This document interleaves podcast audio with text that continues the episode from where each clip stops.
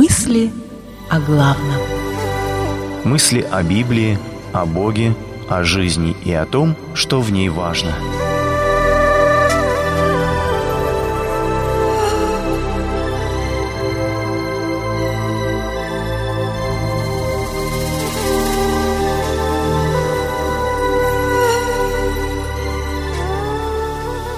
В своем поколении –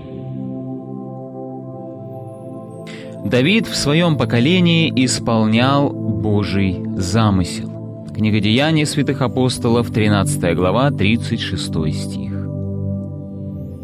Когда в конце 80-х наш мир стал переворачиваться, нашим голосом и нашими пророками стали рок-музыканты. «Мы скованы одной цепью», — пел Бутусов.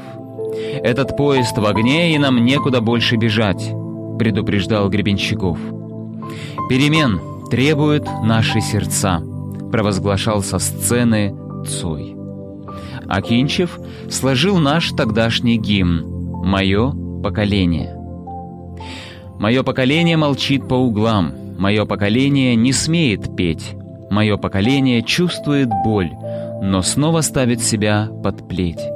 Эй, поколение, ответь, слышно ли нас, слышно ли нас, мы здесь». В этой песне были и такие слова «К несчастью, я слаб», как был слаб очевидец событий на Лысой горе. Или «Если ты когда-нибудь почувствуешь пульс великой любви, знай, я пришел помочь тебе встать». В этих беспокойных фразах и отчаяние, и разочарование, и поиск потерянного Бога.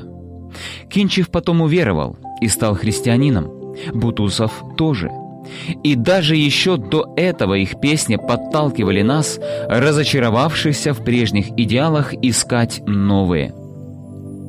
Сознавали они это тогда или нет, но Кинчев и Бутусов, и такие, как они, поэты и музыканты, исполнили замысел Божий в нашем поколении. Многие молодые люди уверовали тогда, в 90-х, а многие и погибли в бандитских перестрелках. Отчаянная время было. Давид, тоже поэт и музыкант, исполнял Божий замысел в своем поколении. Так сказал о нем апостол Павел. У него были ошибки и падения. Во многих аспектах своей жизни, как муж, как отец, как царь, Давид был, мягко говоря, далек от идеала – я часто думаю, что же сделало его человеком, о котором Бог сказал, «Человек этот мне по сердцу, он исполнит все мои замыслы». Деяние 13, 22. И я думаю вот что. Давид любил жизнь, жизнь по полной. Любить, так любить до головокружения. Сражаться, так стоять насмерть. Молиться так ночь напролет, играть и петь то так, чтобы бесы отступали, радоваться так плясать перед всеми, грустить так депрессия в некоторых псалмах такая, что мало не покажется, каяться так, чтобы постель была мокрой от слез. Митрополит Антоний Сурожский писал, «Нам нужны люди расцветшие, люди живые до глубин, которые могут в других родить жизнь». Именно такие люди могут по-настоящему исполнить замысел Божий. И Давид был таким человеком.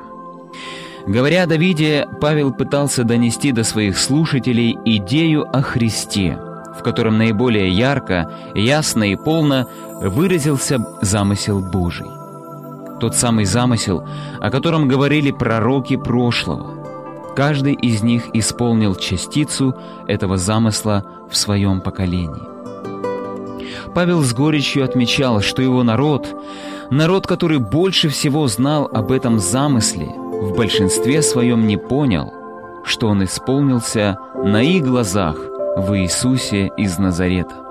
В его проповеди одной из первых в его первом миссионерском путешествии уже мелькает мысль о том, что замысел Божий разворачивает историю в совершенно новом направлении. Весть о Христе примут люди, доселе совершенно чуждой замыслу Божьему культуры, язычники. А мы? Как нам стать людьми, которые исполняют замысел Божий в своем поколении? Пусть современное нам поколение, в отличие от поколения 90-х, не ищет Бога и не задает никаких вопросов о Нем. Но возможно ли, чтобы и в наши дни, как и в дни Павла, исполнилось древнее пророчество? «Я найден теми, кто не искал меня. Я открылся тем, кто не спрашивал меня». Римлянам 10.20. Мы здесь. Не слышно ли нас? Молитва. Боже, помоги мне понять и исполнить Твой замысел для моего поколения.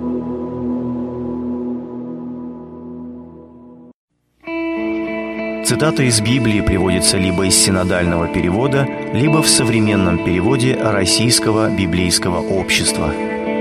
Передача основана на публикациях Игоря Рахильгауза в открытой группе «Мысли о главном» в социальной сети Facebook. Произведено на радио Эли.